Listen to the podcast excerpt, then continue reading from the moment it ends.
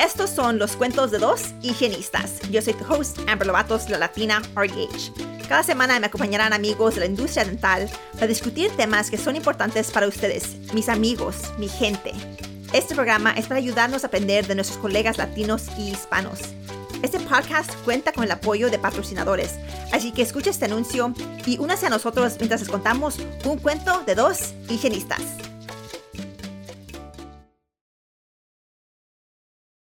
Bienvenidos de regreso a un cuento de dos higienistas. Estoy aquí con María. Hola, ¿cómo estás? Hola Amber, bien, ¿y tú? Bien, bien. Gracias por estar aquí con nosotros. Este, nosotros nos conocimos en Miami cuando estamos haciendo el evento de Closing America's Smile Gap. Ella vino y fue voluntaria con, con nosotros. Este, si nos puedes contar un poquito de, de ti y de tu carrera. Bueno, primero, gracias a ti por la invitación. Eh, yo soy odontólogo de Venezuela, odontopediatra. Hice luego un máster de pacientes con discapacidad, atención odontológica de pacientes con discapacidad en España. Actualmente estoy viviendo en Miami, estoy en proceso de reválida de los boards y todo ese proceso. Y bueno, aquí estoy. di, bueno, también di, di clase en pregrado y posgrado en Venezuela y me encanta, trabajaba con pacientes con discapacidad, me encanta toda esta área de atención odontológica al paciente con discapacidad y por eso acepté la invitación de Amber porque me parece súper importante el, el, conocimiento acerca de cuáles son las mejores estrategias para, el, para la atención de este tipo de pacientes en la consulta odontológica. Sí, lo que voy a decir que aquí en Estados Unidos, porque me preguntaste y en ese momento no te dio tiempo para pensar, estamos tan ocupados, pero aquí en Estados Unidos no hay mucha educación para profesionales en cómo trabajar con pacientes discapacitados. En nuestros estudios nos enseñan un poquito, a lo mejor tenemos una clase, pero es pura lectura, y para los estudiantes dentales, para ser dentista, casi no les enseñan tampoco. Este, y eso se ha hecho muy difícil, pero ahora ha pasado este... CODA ha aprobado que necesitamos tener esos, esa educación en las escuelas, pero aún pues todo eso se toma, sí, igual que en Latinoamérica, o sea, aún falta un largo camino por recorrer en esta área de pacientes con discapacidad, pero poco a poco ha ido aumentando la, la, la necesidad tanto del, del, profesional como de los pacientes hacia esta atención, porque generalmente eran pacientes que no eran atendidos y atendían ya cuando el paciente tenía mucho dolor bajo una anestesia general. Ahora actualmente cada vez los profesionales más tienen conocimiento sobre cómo es el manejo de esto y ellos tienen una mayor calidad de vida, porque la salud bucal está inmersa en toda su salud general. Claro.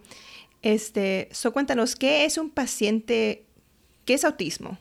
Bueno, el autismo está dentro de los pacientes con trastornos generales del desarrollo, que se definen como un déficit o alteración en, diversas áreas del desarrollo, como la, la, interacción social, la comunicación, también presentan eh, comportamientos o intereses y aptitudes estereotipadas. Los trastornos generales del desarrollo abarcan lo que es el trastorno, el trastorno del espectro autista, el trastorno de Asperger, el síndrome de Rett y otros trastornos desintegrativos de la niñez. En cuanto al trastorno autista, eh, que como ya dije se encuentra dentro de los trastornos generales del desarrollo, sus principales manifestaciones van a ser alteraciones en la comunicación, en la conducta y, en y alteraciones sociales. Por eso nosotros como, como, como odontólogos, o sea, como odontólogos, como profesionales de la salud en este caso, debemos saber cómo tratar este tipo de pacientes a la hora de que se nos presenten en la consulta, porque es importante mencionar que según el CDC, uno de cada 54 personas presenta autismo. Es decir, que es una realidad creciente y que cada vez más vamos a ver este tipo de pacientes en la consulta. Y son los pacientes que generalmente presentan mayor desafío para los profesionales dentales y necesita mayor conocimiento y mayor paciencia. Ya, yo tengo un hijo, Cristian, que fue diagnosticado con autismo cuando era, cuando era niño, era joven. Este, y yo desde que empezó la escuela, pues desde anterior de la escuela sabía que algo, había algo diferente. Este, y pero cuando él empezó la escuela, realmente nos dijeron, oh, you know, él necesita un poquito más ayuda. Yo pensaba que a lo mejor Cristian no sé, era un poquito, era mi niño, era mi bebé, era el bebé. Yo tenía otro niño mayor y él no se portaba como él, pero yo pensaba que nomás estaba un poquito chiflado, no sé. este, pero Cristian ha recibido mucho apoyo en la escuela, en terapias, y ahora hace muy bien. pero mi hijo Andy, el mayor, él siempre ha hecho bien. tenía ADHD, era su diagnosis cuando empezó la escuela. Y este, lo pusimos de medicamento desde niño y, y, él, y hacía bien. Ah, nunca tenía yo problemas con él, nunca me decían nada, hasta que empezó este, la high school, empezó en, en el 9 grado y empezó a cambiar. Y siempre he tenido unos problemas que me decían que son tendencias al autismo, con problemas con la texture. Um, solo come comidas específicas, um, no le gusta mucho la luz, um, tiene stems que se mete cosas en la boca y no se da cuenta. se pone like, a veces como a brincar si se pone muy excited. Y entonces como estamos empezando a tener más problemas y ahora nos estaba pasando, la escuela les pregunté que me hicieran este más apoyo, que le dieran más apoyo, que le dieran este programas y para eso tienen que pasar, you know, exámenes este para un diagnosis. Y le dieron un diagnosis de um, que tenía un poquito de ansiedad and they called it emotional disturbance, era lo que le dijeron. Okay. Pero luego me sugirieron, me sugirieron que también le hiciéramos examen de autismo. Okay. Y eso se lo hicieron y um, hace dos semanas dijeron que también Andy tiene autismo. A los 17 años. Wow. Ahora tiene un diagnóstico de autismo. Y ahora que lo pienso más, ¿verdad? Y que estoy mirando más las señales, digo, pues sí, había señales allí. A lo mejor, a lo mejor no tan avanzado como Cristian o como otros niños, otra gente, um, pero sí hay, hay más de eso, ¿verdad? Sí, hay unas, tienen unas de señales. eso sí, sí es cierto lo que dices, que ahora hay, muchos, mucha gente que tiene ese diagnóstico. Sí, claro, ahora se, se, conocen más porque es un, es, un, es un trastorno de gran variabilidad, donde obviamente no todos son iguales. Y, y el, como te digo, el, el, grado de, de, diferencia entre uno y otro es bastante. Hay niños que sí, desde muy pequeños, de hecho el diagnóstico se establece antes de los tres años, pero en tu caso, que se hizo un diagnóstico tardío, por así decirlo, pero ya tú veías ciertas características, como me dices, que hipersensibilidad a los sabores, a los olores, a las texturas, y eso es, voy a entrar un poco en el área odontológica, eso es súper importante de establecer si el paciente con autismo presenta hiposensibilidad o hipersensibilidad, porque en la, en la, mayoría de los pacientes presentan, son hipersensibles a los olores, a los sabores, a, las texturas, a las luces, a los ruidos, por eso generalmente ellos tienden a apartarse del área social, les cuesta mucho el contacto social porque no interpretan esos códigos sociales, entonces eso nosotros como profesionales de la salud debemos tenerlo en conocimiento, saber que este tipo de pacientes, una vez que llegan a la consulta, si ya el paciente está diagnosticado, hablar con, con, el, con, con el representante, o sea, con los padres o los cuidadores,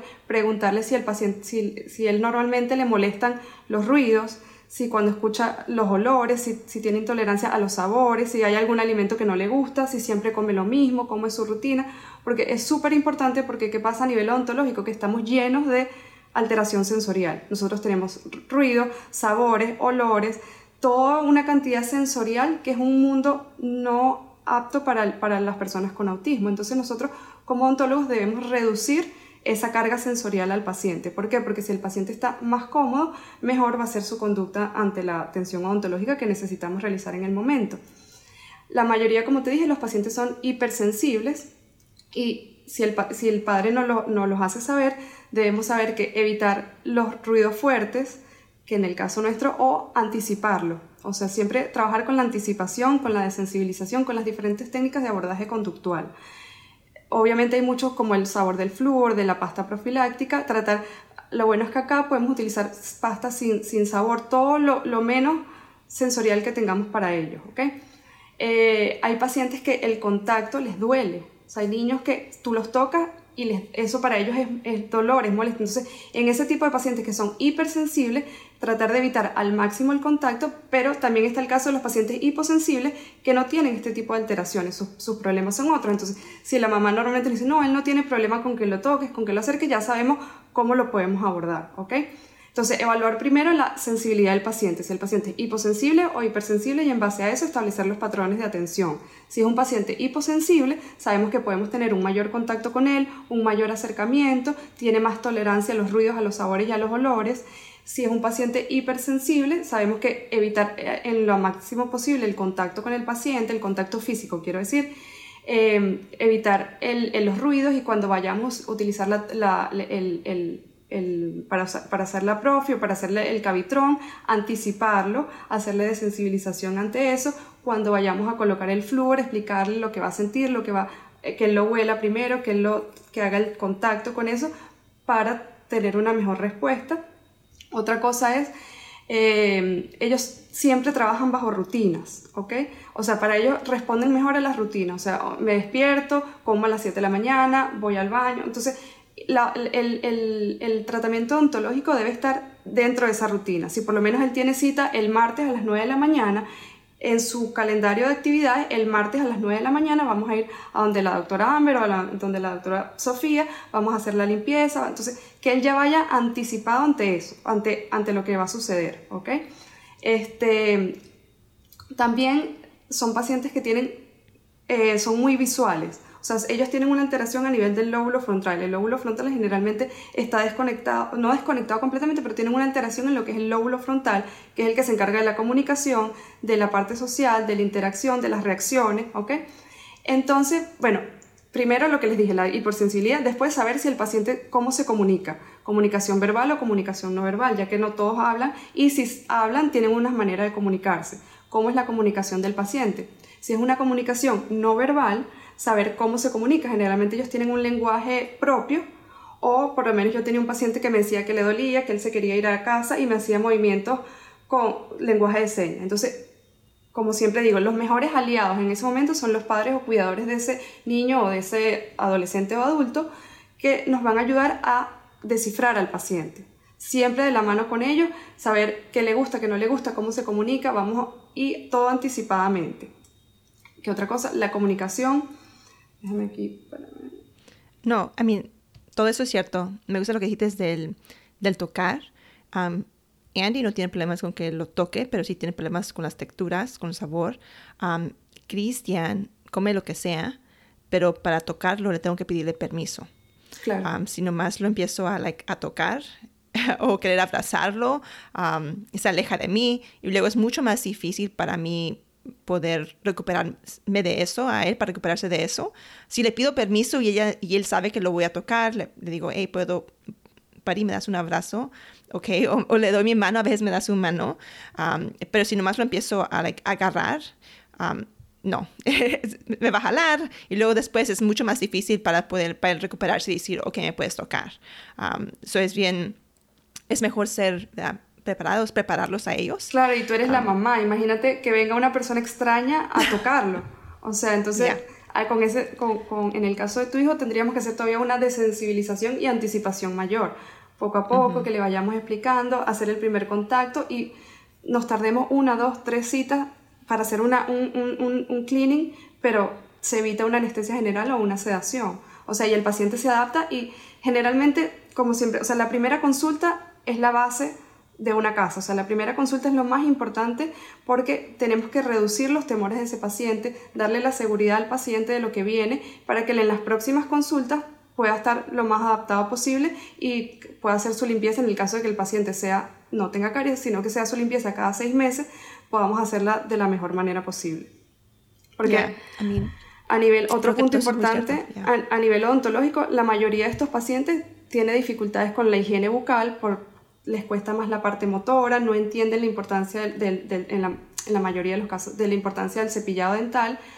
Entonces, eh, necesitamos hacer hincapié en lo que es las limpiezas para evitar en estos pacientes las caries. A pesar de que ellos tienen una, una, una higiene bucal más deficiente que, que los pacientes fuera del, del espectro, hay estudios que dicen que su nivel de caries es menor. Afortunadamente, hay un estudio que dice que es por los niveles de fosfato en la saliva que hace que su, nivel de caries sea menor, pero afortunadamente es menor. Igualmente tenemos que tener, que tener su buena higiene bucal, sus buenas técnicas de cepillado, valernos del uso de pictograma, depende también cómo lo manejen en casa, pero estos pacientes, como dije anteriormente, responden muy bien a las imágenes visuales, a la enseñanza estructurada. Si queremos enseñarle, por ejemplo, la técnica de cepillado, tenemos que ir paso a paso, pero literalmente paso a paso. Abro el grifo del agua, tomo el agua, pongo la pasta de diente en el cepillo, pongo el cepillo en mi boca, cepillo de, la, de, la, parte posterior a la parte anterior, paso a paso, enjuago mi boca, cierro el grifo, todo paso a paso y eso se le puede hacer perfectamente. Yo uso eh, pictogramas, que puede ser pictogramas con imágenes o pictogramas con fotos del mismo paciente. Y eso mismo es una buena estrategia para previo a la consulta. ¿Qué hacemos previo a la consulta? Si el paciente va a ir, por ejemplo, para una profilaxis y una limpieza, y una limpieza, por ejemplo, con el cavitrón, vamos a, ponerle fotos desde que él se siente en la silla, paso a paso, te sientas en la, bueno, primero saludas al, doctor, te sientas en la silla, te pones el babero, vamos a, ver con el, explorado, con el espejo, con el explorador, vamos a utilizar el, el ¿cómo se me olvidó el nombre? El, el micromotor para la limpieza, para hacer la profi, todo paso a paso vamos a colocar el eyector y todo eso lo podemos hacer con fotos del paciente, o sea que el paciente, una primera cita de desensibilización que lo hacemos paso a paso para que en una siguiente cita ya hagamos el tratamiento o con pictogramas de fotos de dibujos, ¿ok? Y eso previo a la consulta, por lo menos yo siempre cuando trabajaba en Venezuela con, este tipo de pacientes, una semana antes de desensibilización, o sea, desde el lunes, si el paciente va a ir el viernes, lunes le enseñas la foto todos los días. Y cuando él ya llegue, él me va a ver a mí y ya va a estar más adaptado o desensibilizado a lo que vamos a hacer. Otro, no sé si estoy hablando un poco desordenado, pero otro punto, otro punto importante que, que a veces no se toma en cuenta, como dije, son pacientes hipersensibles, uno como, como profesional de la salud dental, evitar el uso de perfumes, el uso de ambientadores, el uso, el, eh, tratar de utilizar siempre el mismo, el mismo, el mismo color, colores neutros, azul claro, verde claro. ¿Por qué? Porque si usamos un color rojo, rosado, quizás para ellos sensorialmente lo va a alterar. En cambio, si usamos colores como el azul claro, verde claro, para ellos va a ser mejor. Eh, y siempre igual, o sea, siempre vestirse sea, si, vestirse y peinarse igual. Eso es lo que yo hacía con mis pacientes. Usaba, por lo menos con este paciente, todo el tiempo usaba el, el, el, el, scrub azul claro. Me peinaba igual, evitaba el uso de perfumes, olores, y los pacientes responden mejor, porque yo siempre pongo, a mí me encanta dar clase, y, y cuando daba la clase de pacientes con, con autismo a los estudiantes de mi facultad, les pongo una imagen de un carro de diferentes colores, rojo, azul, morado, verde, o sea, todos colores. Es el mismo carro, pero diferente color. Si tú en la mayoría de los pacientes con autismo, tú le muestras esa imagen, van a ver 10 cosas diferentes. O sea, ellos no van a ver como una persona fuera del autismo, bueno, yo veo el mismo carro, rojo, azul, verde, morado. No, ellos van a ver algo rojo, algo, o sea, son cosas totalmente diferentes para él a pesar de que es lo mismo, de ellos a pesar de que es lo mismo. No sé si me explico. O sea, no, sí, por eso es tan importante. Es porque voy a decir que mi, mi hijo, Cristian, el menor, para él la rutina, es cierto, la rutina es muy importante. Ah, un día su maestra no iba a venir a la escuela y tuvieron una substitute, pero la maestra no le dijo y entonces él no estaba preparado, llegó a la escuela y tuvo un meltdown. Esa señora no la conoce, quién es, um, so es, es, muy cierto lo que dices, que prepararlos, ¿verdad? Decirles anteriormente lo que va a pasar, si va a haber cambios. Um, pero porque, porque por lo mismo, que no les gusta el cambio.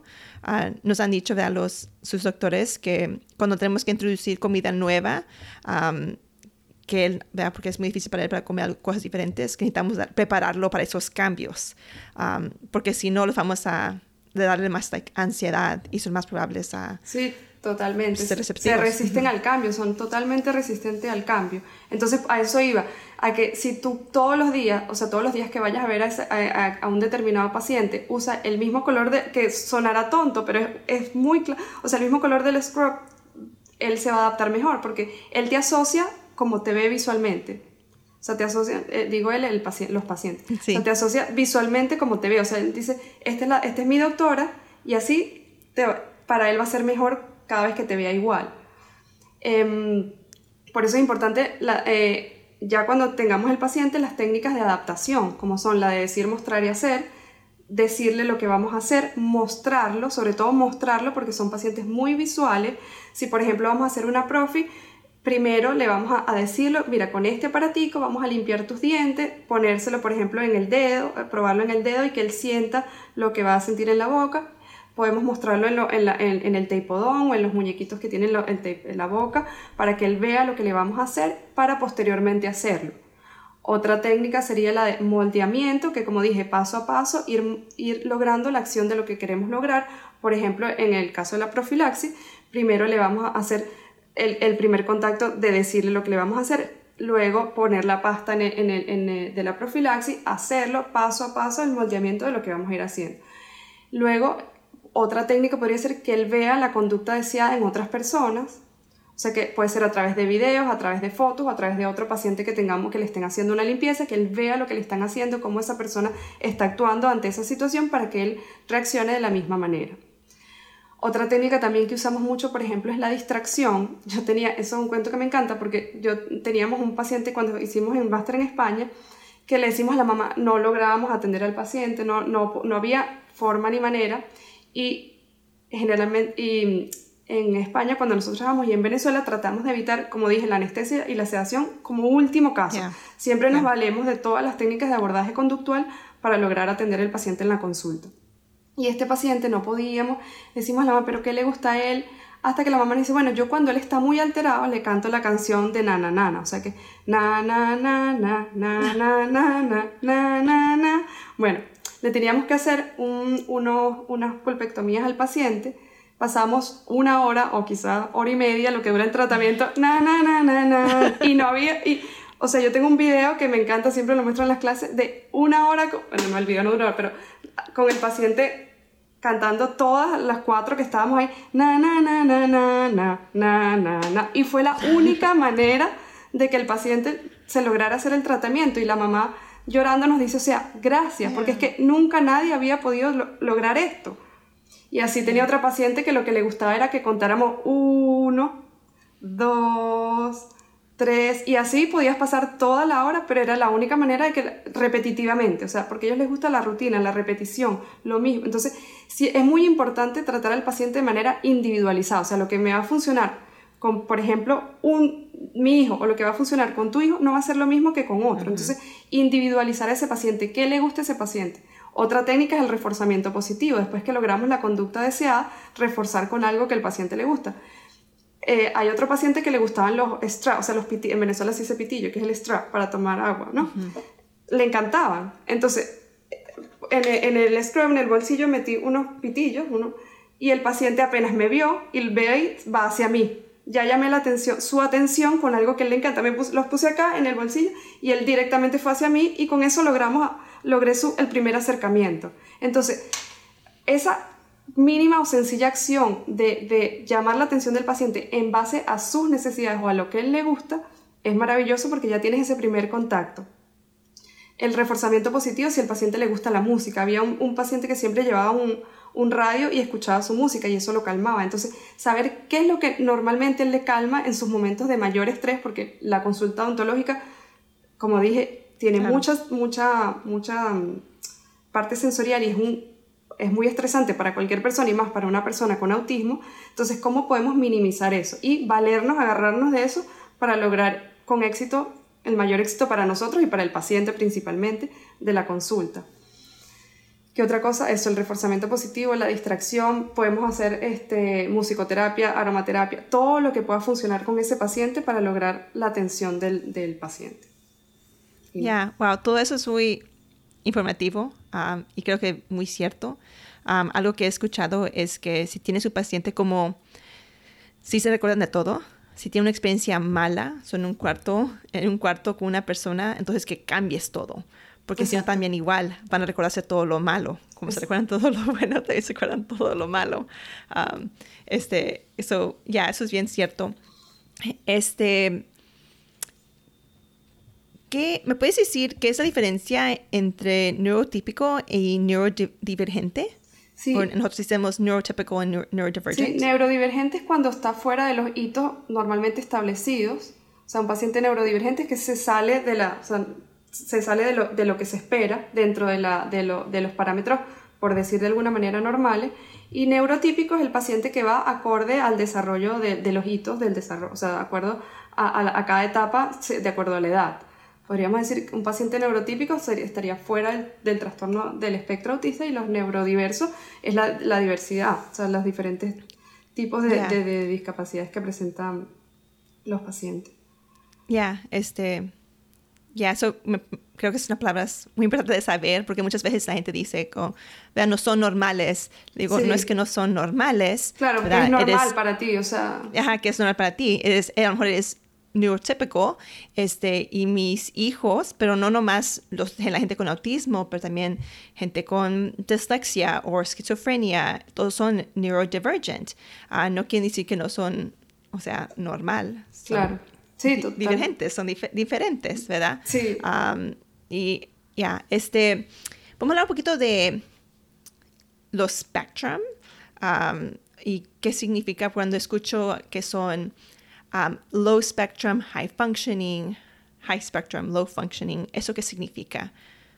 Ok, no, los diferentes, o sea, niveles de, ya, los diferentes niveles de, de, de, funcionabilidad ante la sociedad. O sea, si es un paciente altamente funcional, a eso te refieres, ¿verdad? O sea, sí, sí. Ok.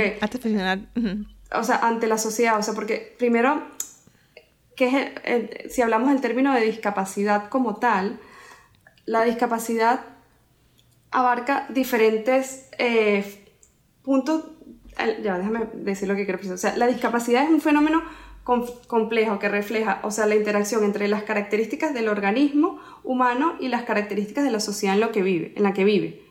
O sea, por lo menos nosotros pudiéramos tener dos pacientes con la misma discapacidad viviendo en sociedades totalmente diferentes y el, nivel de funcionabilidad, por o el nivel de discapacidad va a ser mayor o menor, depende de la sociedad donde el paciente vive.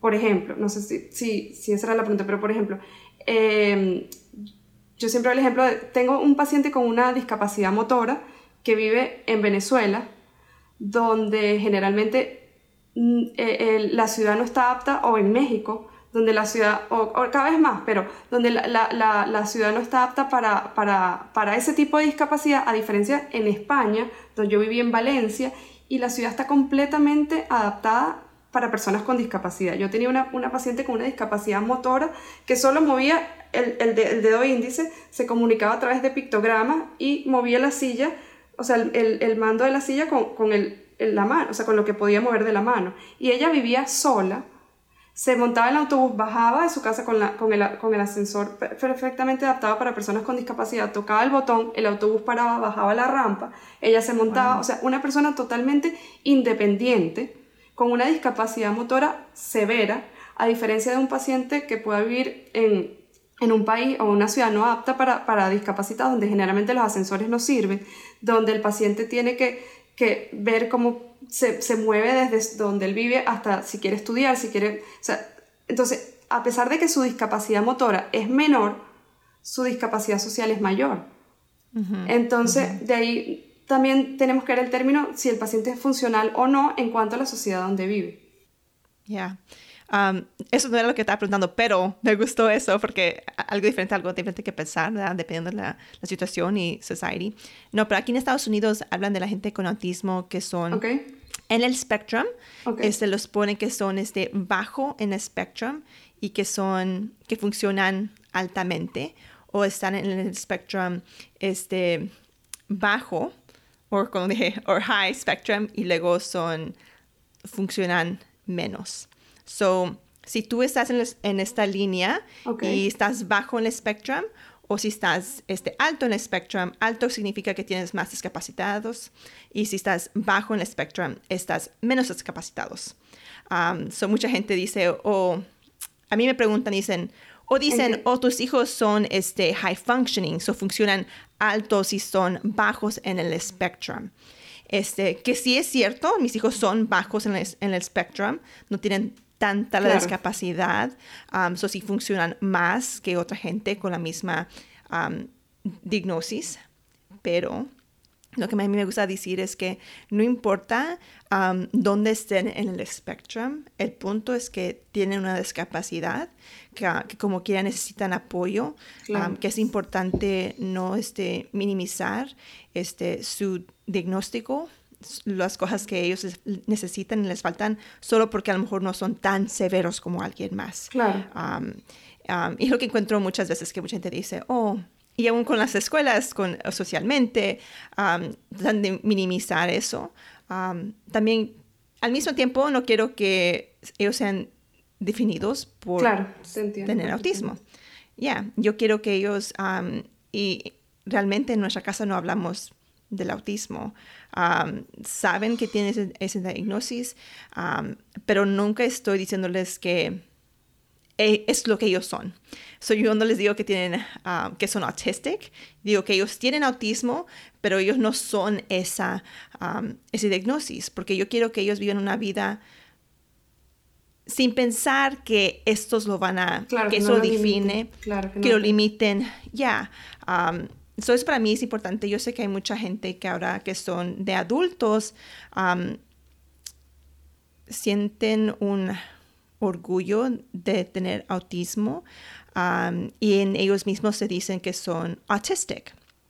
Este, Ah, pero también conozco muchos padres que al contrario dicen que no les llamen a sus hijos autistic, que quieren que les digan... Um, so me, si me explico un poquito más. Este, sí, te entiendo perfectamente. ¿Me entiendes? Sí. sí, o sea, yo creo que uno como... O sea, claro, uno... Hay una diferencia entre uno como padre y uno como profesional. Uno, pero, pero al final es, un, es, uno solo. O sea, yo creo que cada, cada niño, cada persona tiene que ser tratado por quien es, independientemente, yo entiendo que en las escuelas, en, el, en, el, en el, pediatra, en, necesitan como un, encasillar a, los niños, eh, bueno, este está aquí, este está allá, pero al final es que uno es uno y cada persona, cada ser, sonará un poco soñador, pero cada persona es único. Y, y, me pasa mucho, bueno, mi hijo tiene seis años y en el colegio, o sea, yo le digo, pero es que tú no puedes tratar a todos los niños como si fueran igual. O sea, es un niño que acaba de cumplir seis años y cada niño tiene su interés particular. Y, y en el caso de los pacientes con autismo, aunque sea de bajo grado de alto grado, que esté, está ahí, en el mundo, estamos todos aquí. O sea, él tiene esa condición, pero eso no lo determina. Y que cada niño es un mundo, cada niño, cada persona, cada, es un mundo. Y lo, y lo ideal, uno como, como, como padre, como educador, como, como profesional de la salud, es meterse dentro de ese mundo. O sea, dentro de ese mundo de cada persona individual, de cada ser individual. O sea, yo por lo menos veo en, la, el cole, en los colegios que las personas que nos dedicamos a trabajar con, con niños o con pacientes, deberíamos saber que ahí hay un mundo, o sea, que cada persona que toque a ese niño o a esa persona tiene una, una, un, un mensaje en esa persona, o sea, no sé si me explico. O sea, no, sí. Porque, o sea, me pasa ahora en el colegio de mi niño, o sea, digo, las maestras tienen una, una, misión en, la vida de ese niño y, y uno como, como maestro tiene que hacerlo con el mayor amor posible y entendiendo que lo, que tienes ahí no es un diagnóstico, es una persona. Independientemente de que esté en el espectro low, alto, bajo, es una persona y cada niño, cada persona tiene un interés particular, uno como adulto. O sea, yo a veces digo, yo no sé si yo estoy dentro del espectro, pero a mí soy una persona altamente sensible, persona me molestan los ruidos, me molestan los sabores, me molestan los olores.